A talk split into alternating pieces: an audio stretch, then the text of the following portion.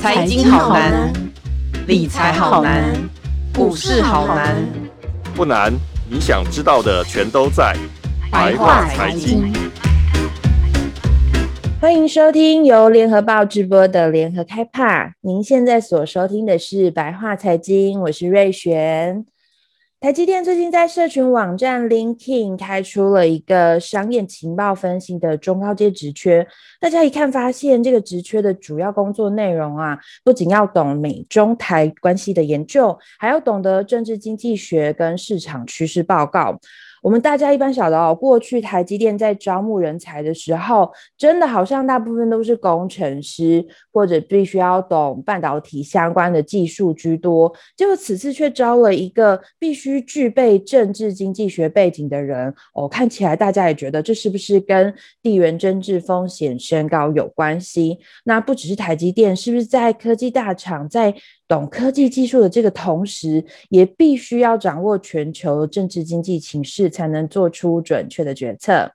我们今天邀请到一零四猎才招聘资深副总经理靳立明靳副总来跟我们谈谈台积电这一次开征政治学博士到底所为何来？职场求才又有哪些新的趋势呢？我们欢迎靳副总。各位全好，各位听众大家好。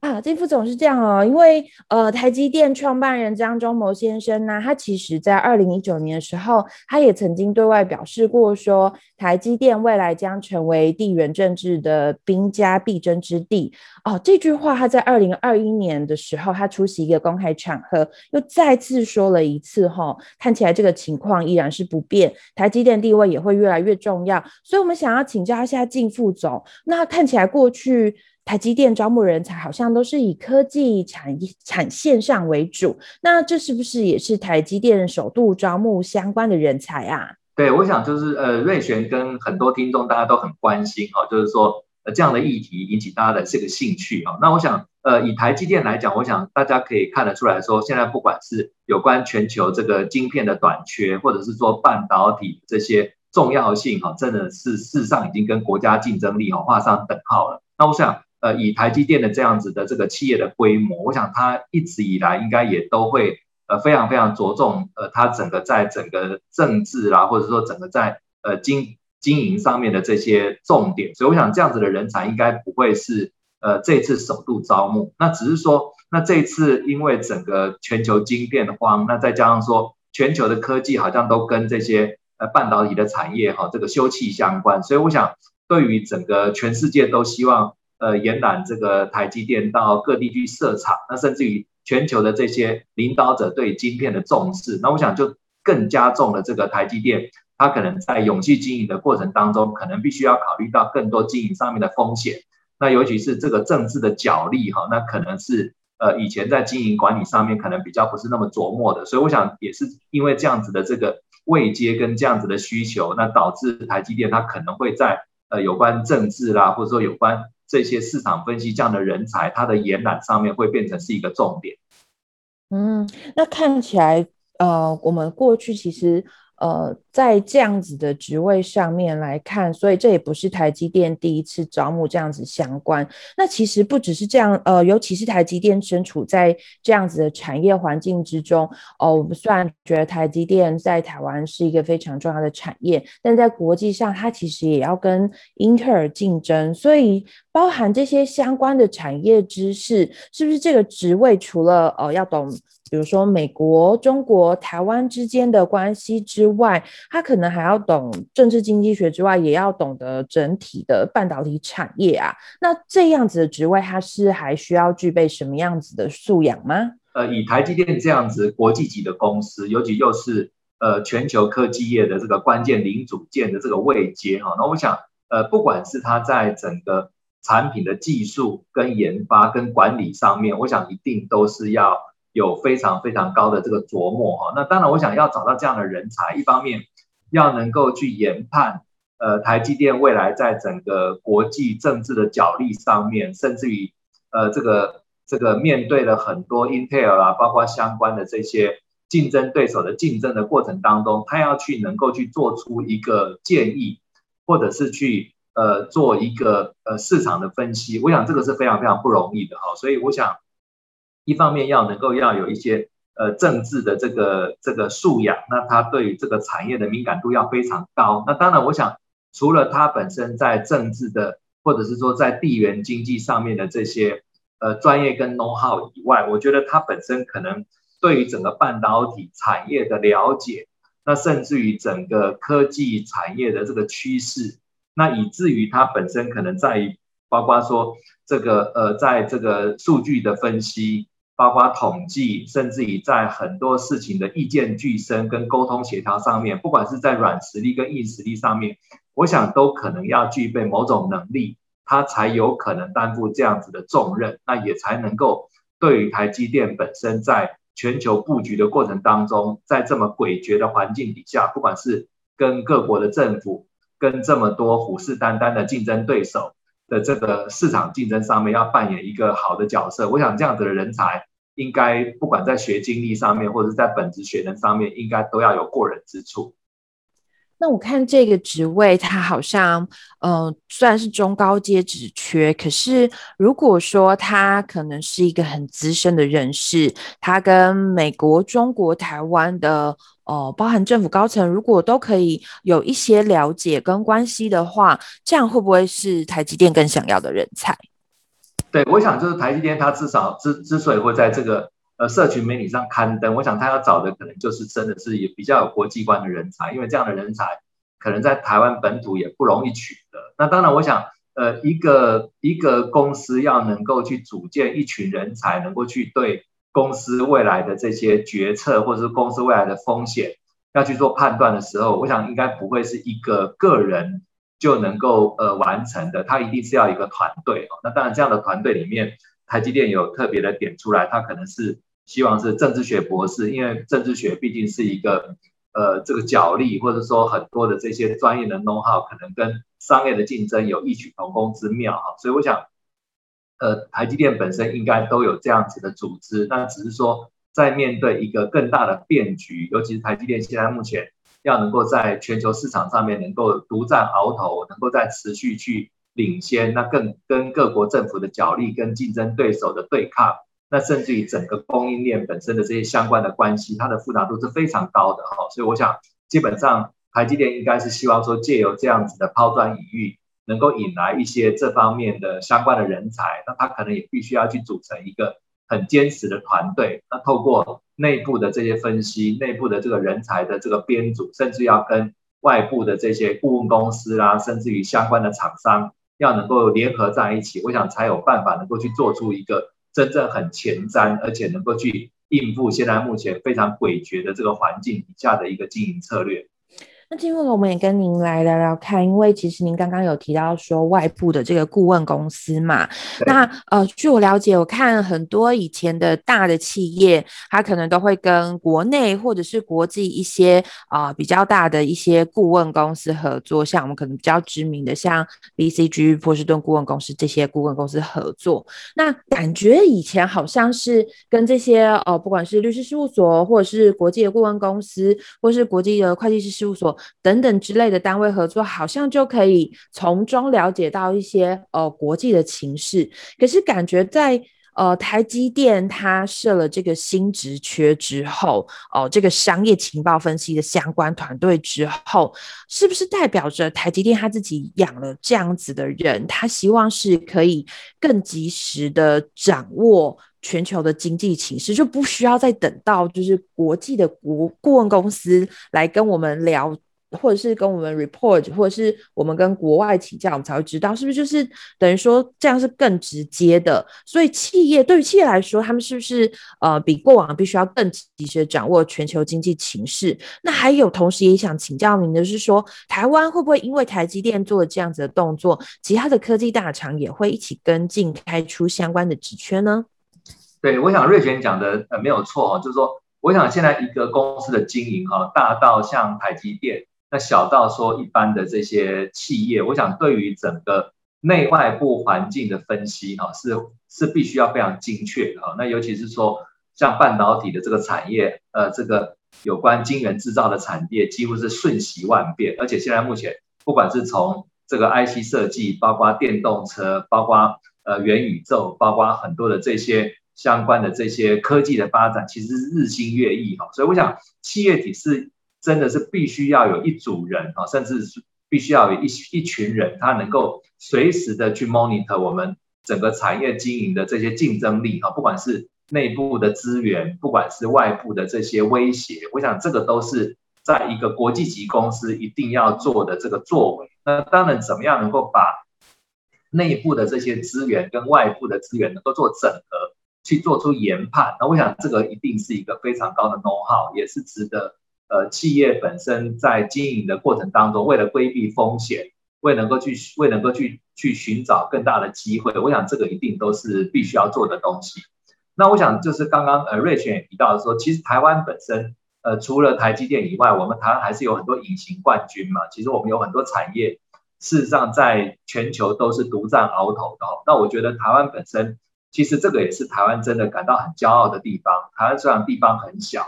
但是我觉得我们很多，不管是在传统产业，在科技产业上面，我们其实有很多的这些产业跟产品，在世界上我们其实是有举足轻重的地步。那我想，如果要维持这样子的国家竞争力，或者是维持我们这些产业的优势的时候，我想台积电本身的这样的作为，我觉得有相当的宣示作用啊，就是说大家一定要开始重视呃内外部环境的这些呃这个了解，那甚至于要开始超前部署啊，我们要去了解疫情，我们要去了解全球政治的变化，甚至要去了解整个产业的这些。呃，动态甚至竞争对手本身的这些未来的发展，我想这个部分呃真的是可以让呃我们的企业体上了一课哈，能够让大家在经营管理上面不要去忽略政治的风险，不要去忽略很多任何影响经营管理跟产品的这个研发的这个竞争力。我想这个部分真的是值得呃所有的经营者可能要去思考这个台积电的这个动作后面代表这个意义。那金副总，我们也想要来跟你问问看，因为这个职缺好像也是以前我们从来没有在台积电里面看过的，所以很多人因为目前看起来好像已经有一百多个人来投这个履历了，是，然后大家就很好奇说，哇塞，那以前我们都知道那个工程师是百万年薪，然后大家就开始纷纷讨论起说，哎，那这个新的职缺年薪大概坐落会在多少？那靳副总可不可以从一般产业的趋势，那甚至是呃您对科呃台积电的了解，大概这样子的一个职缺，它目前开出来的年薪大概会在哪边呢？对，我想就是说大家呃上面都很关心嘛，就是哇这么这么亮眼的职缺，看起来这个呃又是一个非常非常关键的这个职务啊，那到底能够领多少薪水啊？那我想呃基本上薪酬的部分一定会跟这个呃这个呃求职者的学经历，那甚至于他要。承担的责任跟他所担负的这个重要性有很大密切的相关哈。那我想第一个就是说，如果说我们一般呢从市场上面去看，呃一个专业的这个分析人员，那他如果他有呃不错的学经历，那他大概也有个大概五到六年的工作经验，那他能够对产业分析，他能够对产品有相当的了解，那我想基本上。不管他在任何的公司，尤其是上市贵公司，我想他年薪至少一定会超过一百万以上哦。但是，但是如果说以台积电这样子国际级的公司，他要面对的这些环境的变化，跟那个台积电对于这样子的人的这个本职学能，跟他国际化的背景，可能又更重视的时候，我我觉得他的薪水应应该我我想不会低于五六百万。那甚至于说，如果这样子的人才他本身。又有很高的绩效表现的时候，我觉得他的这个薪水应该都是水涨船高的。嗯，那我们相对也想来请问一下，因为好像以前我们从来没有想过说这一块的人才可能会为科技大厂所用。我也很好奇，那我们在台湾有没有相关的人才？我们有没有已经早就已经培养这样子的一批的人才，可以跟我们现在的企业需求呢？对，我想就是说，其实现在目前。呃，几乎每一家上市公司都会有一些产业分析的人才，甚至于不管是说对于汇率，或者是说对于整个原物料的这些掌控，那甚至于包括整个区域的这些呃经济的这个发展的这些控制，我我觉得一般的上市公司都会去做一些避险，或者是说寻找机会的这个动作。所以我想这些分析的人员，呃也是异曲同工。那当然有一些人他是从财会背景，从一些这些金融相关机构呃进来的。那当然，我想这一次本身呃台积电的这个这个位阶，他又把它拉高到政治层级啊，他已经到呃国家角力跟整个政治的这些动向上面。那政治系毕业的人才好像又更有更大的舞台，所以我还是觉得说，呃，透过这一次台积电的招募，我是觉得说在人才的多元性上面好像又更宽广了。也就是说，看起来一个企业的经营好像不再只是研发，不再只是业务，不再只是行销，不再只是管理，它涉及的层面的广泛度已经越来越高，包括政治，包括地缘关系。呃，包括很多的这些呃竞争的这些态势，可能都跟以前的想象不一样啊、所以我还是觉得说，以这样子的发展来讲，一个企业的经营其实是越来越不容易，尤其是一个国际化的这个企业，它本身面对的风险跟变数其实是难以想象的。那在这个过程当中，我觉得很多的人才就有更多表现跟发挥的机会。那所以我也我也是觉得说。大家呃看待这个趋势哈，不管大家在学校里面学的是什么样的科系，如果大家能够在企业的经这个发展过程当中，能够让自己尽量的多元化，那一方面能够适应未来整个多元发展的需求。那如果大家又能够呃在国际型的公司或者是呃大的公司里面去淬炼自己，不管是从管理、行销、呃技术，甚至于到整个竞争的关系，包括到整个全球的布局。我是觉得未来在人才的养成上面，跟对整个职场上班族上面，其实有一个想象空间啊，大家能够跨界，大家能够更多元化，那一定能够在职场上能够有更好的这个空间跟舞台。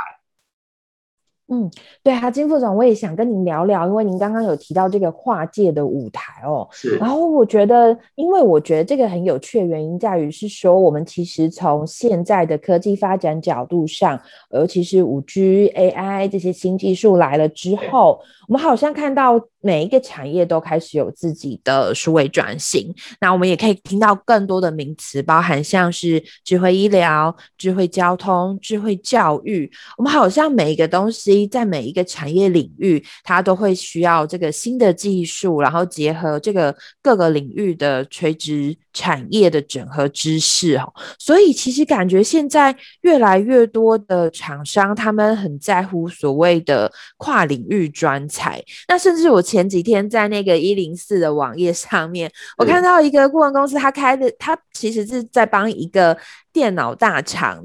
代征一个人员，那他写的很有趣哦。他在这个职缺上面，他开出来，他就说，呃，他其实要征的是一个公关团队的人员哈，但是他不仅要有能够写新闻稿、演讲稿、企业声明稿，然后你要懂基本的产业跟经济情势，那最好呢还是能够是中文系相关毕业，但是最最最最重要是你必须具备。中文的文言文跟白话文素养，你还要熟悉汉赋、唐诗、宋词、明清小说中文体。而且还要用这个简精简而且优美的文字来阐述，哇！我看完之后我就觉得，哇塞！现在好像在每一个职缺上面，其实我们大家传统在想象中就会觉得，哦，公关它其实最重要的是这个企业的语言沟通能力技巧，那呃，不管是对内或者是对外，但现在好像必须会希望你能够更懂得如何用词精准，然后还要必须有一些很基本的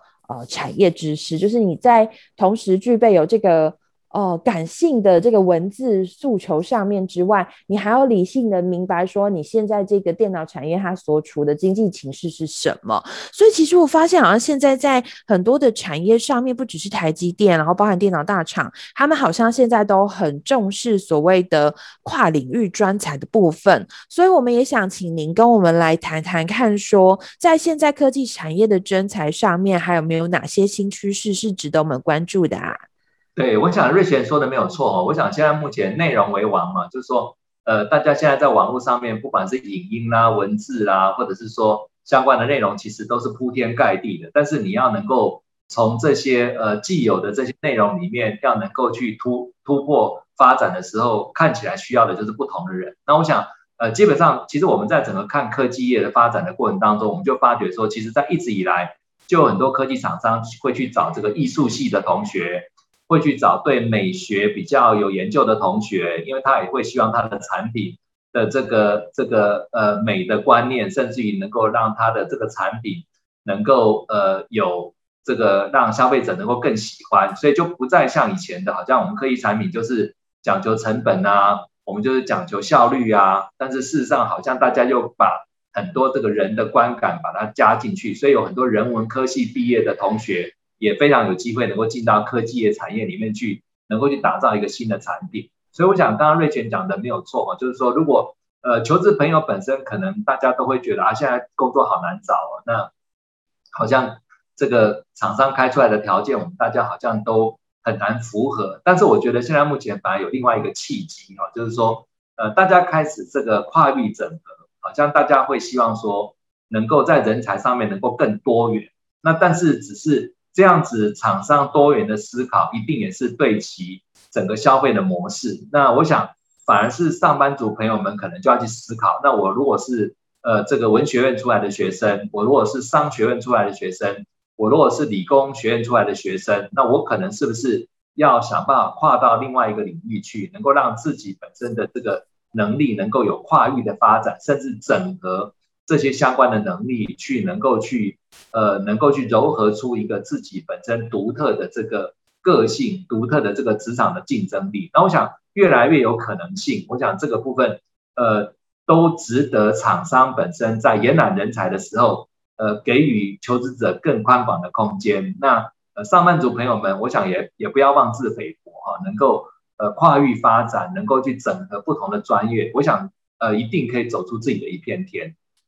那靳副总，我们也想请您来观察看看。那您从这样子一零四，我们平常在开这个职，就是看到的这些企业征才上面，您觉得有没有哪些新的职缺是很有趣又很好玩，然后也可能是突破以往的一些职缺，可以跟我们分享看看？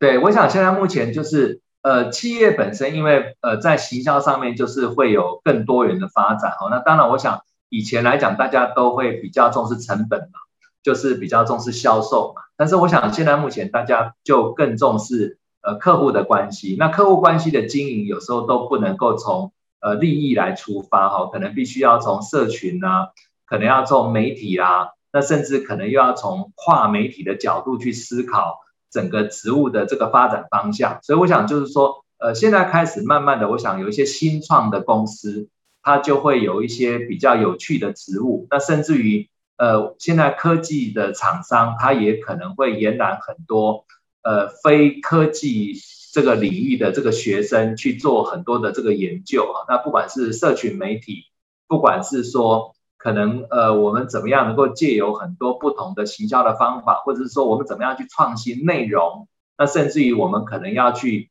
呃着重在分众市场上面，是学生的学生的市场还是？这个呃，这个成年人的市场，或者是说高龄的市场，那甚至于大家都会去整合，比如说从服务业的角度去思考制造业，那可能从这个零售业的这个角度，可能去思考线上的商业模式。那我是觉得说，现在目前真的是一个呃，既呃既呃有很多机会，但是又有很多挑战的时代哈。那我想有很多有趣的职务都有待大家去发掘。就刚刚，就像刚刚瑞璇讲的，就是说，呃，一个公司他要找一个行销人员，他又可能要懂这个这个古诗古词哈。那我想又必须要对很多的这些感受要能够很明确的诠释哈。那我想这个部分未来应该，我想在人力银行上面或者各个厂商上面，他应该都会去呃激发他的创意，会去试出。各种各方面的职缺，那这些职缺本身就都值得我们求职朋友本身去关注，然后去思考一下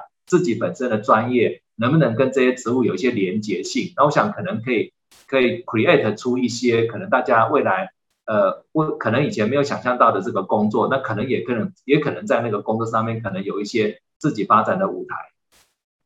那靳副总，我也想跟您请教看看，因为您刚刚也有提到，像电动车或者是元宇宙这些新的议题，它的整个新的科技发展是日新月异的。那看起来，尤其是最近这两年，包含像红海，包含台湾的一些呃车厂，其实大家都有关注到电动车这一块。所以，包含以前我们像以前大家对红海就觉得说，诶，它好像是这个手机组装的帝国，可能是产线人员需要的蛮多的。但其实像在发展电动车的过程中，他们在这个征才上面，包含像应征一些软体人才也越来越多。我也想请您帮我们看看，因为感觉哦，电动车、元宇宙这两个很大很热的议题，从去年讲到今年，那在今年开春之后，有没有很多的企业在关注，就是这两个新的发展，而且因为可能因应电动车、元宇宙的发展而寻找更多多相关的人才职缺呢？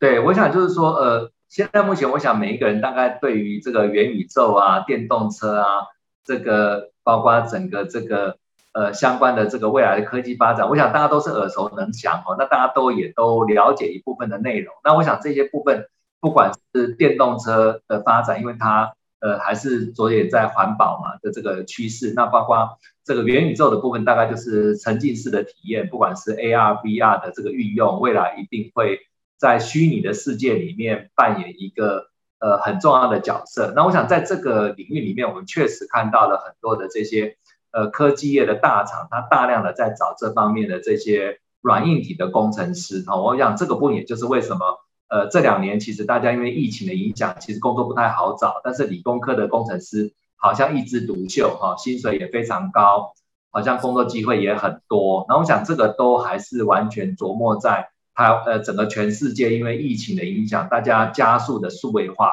那跟整个呃 AI 或者是说呃五 G 或者是说像这些呃电动车电池，或者是说像这些。我刚刚提到的这个沉浸式体验的这个 AR、VR 的这些运用，高速的发展有非常非常大的关系。那但是我想就是说，呃，整个厂商在布局的过程当中，要能够把这些技术要能够变成产品化，我想它还有一个努力的过程。